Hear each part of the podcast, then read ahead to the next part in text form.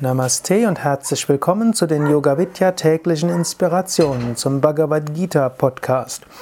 Jeden Tag lese ich einen Vers aus der Bhagavad Gita als Inspiration für den Tag, als Inspiration für den nächsten Tag.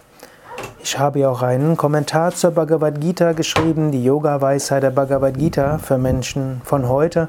Der ist etwas philosophisch tiefgehender.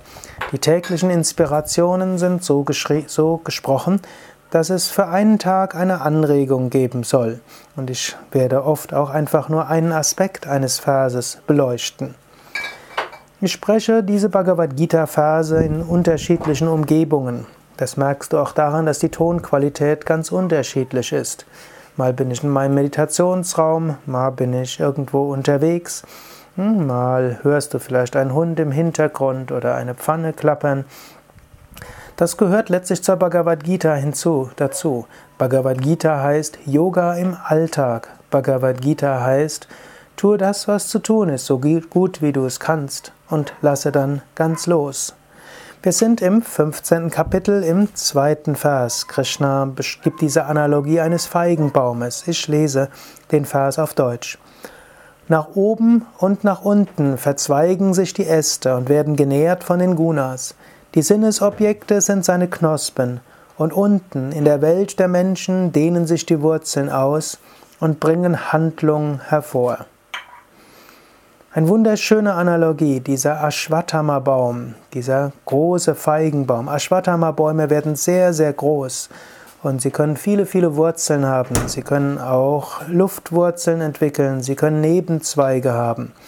So ist diese ganze Welt wie ein riesengroßen, wie ein riesengroßer Baum. Alles ist miteinander verbunden, alles wird genährt durch den gleichen Saft, alles bekommt auch Licht durch die gleiche Sonne. Nochmals kannst du diese Analogie im Alltag umsetzen. Sei dir bewusst, andere Menschen sind wie andere Blüten, die du anschauen kannst. Andere Tiere, andere Wesen sind wie Blätter, die du anschauen kannst. Und die Dinge, die dort sind, und der Boden, auf dem du ruhst, all das sind wie Äste und Zweige. Erkenne, hinter allem ist, ist die gleiche göttliche Wirklichkeit. Ihr alle, wir alle, sind wie dieser große, riesengroße, wunderschöne Ashwatthama-Baum. Erfahre das, spüre das, spüre es gerade heute. Oder falls du diesen Podcast abends anhörst, sei dir bewusst, was auch immer du heute erlebt hast.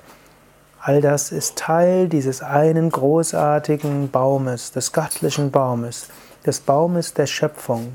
Du findest diese gleiche Analogie auch in der Kabbalah, wovon in der Soha, im Soha gesprochen wird, von diesem göttlichen Baum, der aus den zehn Prinzipien besteht. Du findest das Gleiche letztlich auch im Alten Testament, wo auch die Baumanalogie vielleicht etwas verborgener, aber doch erkennbar ist. Nimm also die ganze Schöpfung als ein Baum, sieh dich selbst als eine Blüte oder als ein Ast oder als ein Blatt oder auch als eine Wurzel, je nachdem, was dir am stimmigsten erscheint. Aber fühle dich verbunden mit allen Wesen.